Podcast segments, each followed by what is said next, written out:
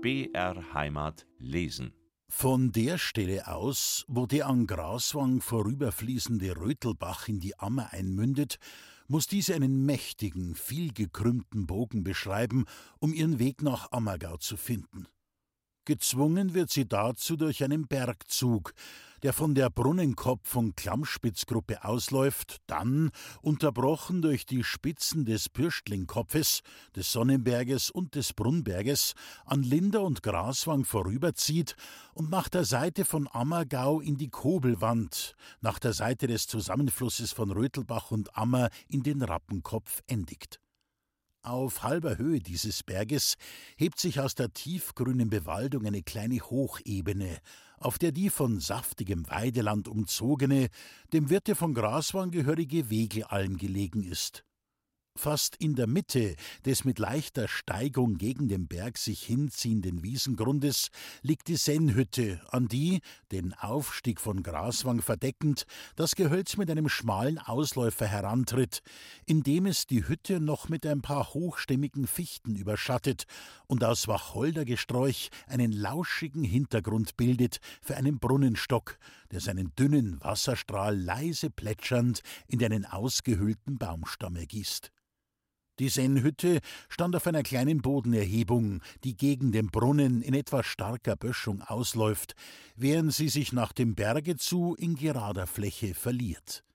Die eine Hälfte des Blockhauses bildete den Kaser, zu dem von außen die Tür führte, sowie den Wohnraum der Sennerin, der durch ein kleines Fenster sein Licht erhielt. Die andere Hälfte den mit eigener Tür versehenen Stall und Schuppen.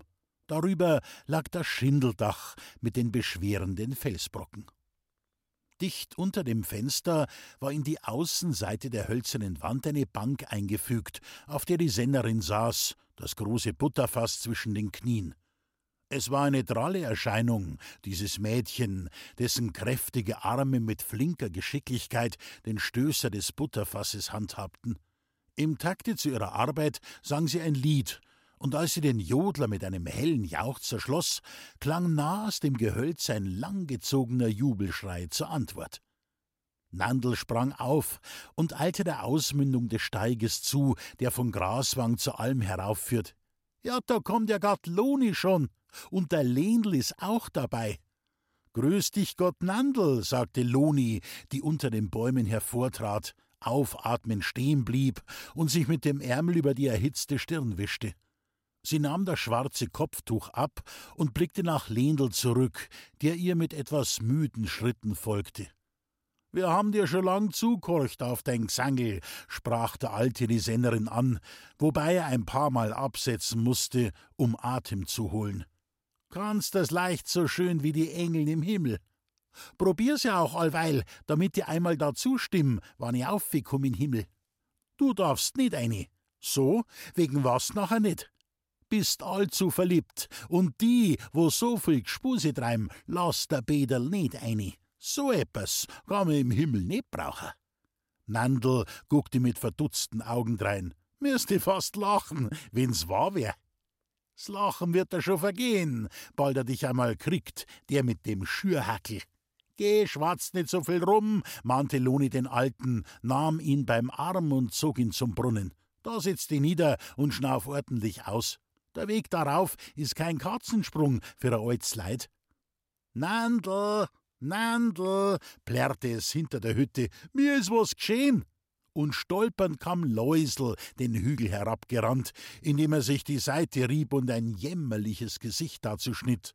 Was ist noch schon wieder? fragte Nandl ungeduldig. Unser, unser Gorsbock hat mich gestoßen, das Viech.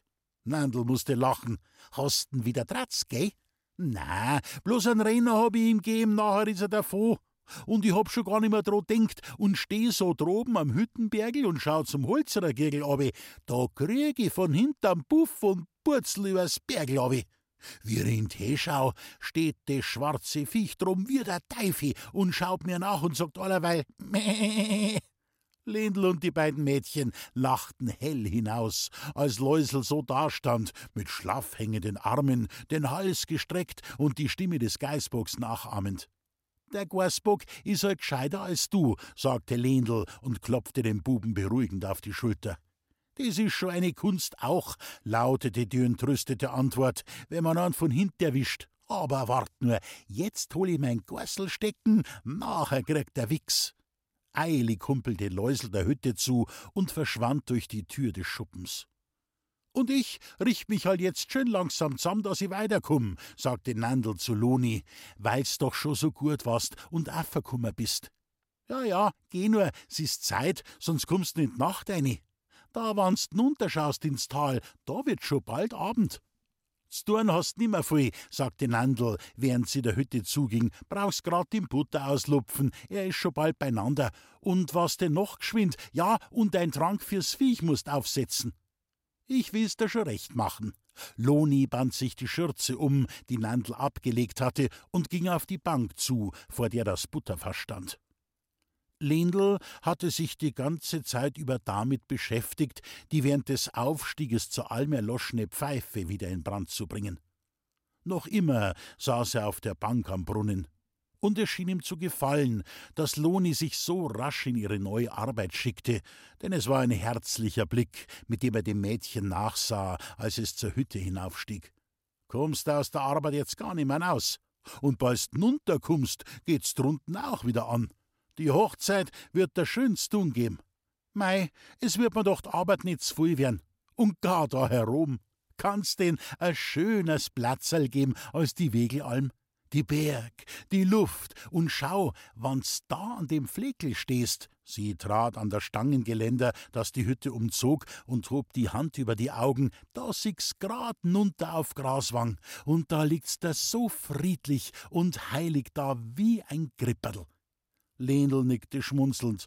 Nur geht ihm's Christkindl ab, wenn du nicht daheim bist. Das Mädel lachte. Geh, du bist ein verliebter Gimpel. Man meint, was ich dir schon tan hätt, dass du gar so an mir hängst. Du lieber Gott, warum hast du ein Nagerl gern, ein Röserl oder Zonn? Tut dir auch nix besonders lieb und magst das doch? Muß dir mein guten Willen halt gefallen lassen. Wie ein Schatten flog es über Lenels Gesicht. Wann's da mal verheiratet bist, wird's ohne dem anders. Damit hat's noch gute Weg, sagte Loni leicht vor sich hin und hob den Deckel des Butterfasses. Das musst nicht sagen, sowas kommt oft über Nacht. Lendl nahm die Pfeife aus dem Mund und schaute in die schwache Glut. Hätt's der's gestern dein Glück machen können. Energisch fuhr der Stößer mit Lonis Händen nieder, dass die Milch im Fasse klatschte. Es ist nicht dein Ernst, was du sagst. Obwohl? Stimme und Miene des Mädchens wurden diplomatisch, obwohl der Muckel noch der einzige wäre, von dem er bei sich sowas reden könnte. Wirklich? Der einzige? fragte Lenel seine Pfeife, in der sich, ermuntert durch einen glühenden Schwamm, der Tabak zu besserem Brennen entschloss.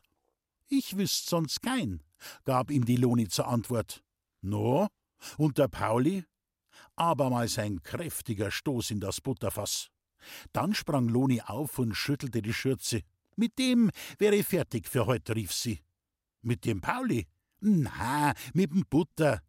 Und mit beiden Händen nahm Loni das Fass auf, um es zum Brunnen zu tragen. No mei! Lendl rückte ein bisschen, um Loni beim Ausheben der Butter Platz zu machen. Es hätte grad so gut auf den Pauli auch passen können. Er ist ja heute in aller Früh schon mit dem Maler fort auf den Sonnenberg.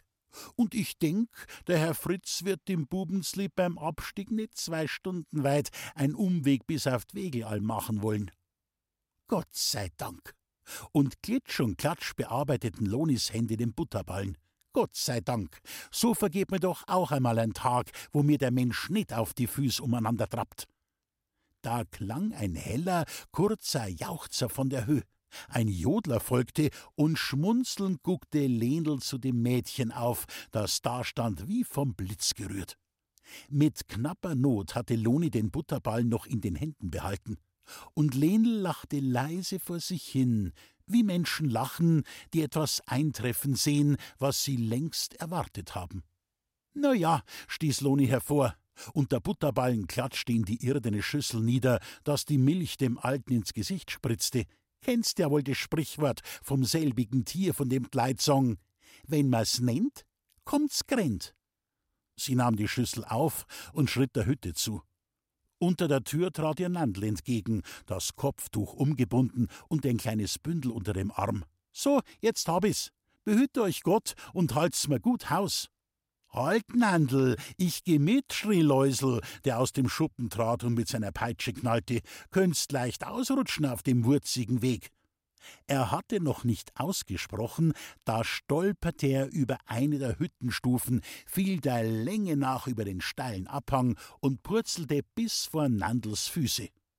Mühsam erhob er sich, rieb sich unter schmerzlichen Grimassen die Hüfte und den Schenkel, und während er dem lachenden Mädel zum Steige folgte, brummte er vor sich hin: Jetzt wäre aber schier gar gefallen. Kaum waren die beiden im Gehölz verschwunden, als von der anderen Seite Baumiller und Pauli über die Höhe herabstiegen. Ja, Pauli, rief der Maler und sah sich verwundert um, wo hast denn du mich hingeführt? Da sind wir auf der Wegelalm bei der lustigen Nandel. Eben trat Loni wieder aus der Hütte. Heute müssen's aber schon mit mir Vorlieb nehmen. Ja, Loni, fragte der Maler verwundert, seit wann bist denn du Sennerin? Dann stieg er zur Hütte herauf und reichte dem Mädchen die Hand zum Gruß, während es sich Pauli bereits an Lenels Seite auf einem Felsblock bequem gemacht hatte. Aber jetzt müssen's müd sein. Setzen Sie ihn da nieder aufs Bankel und rasten's aus.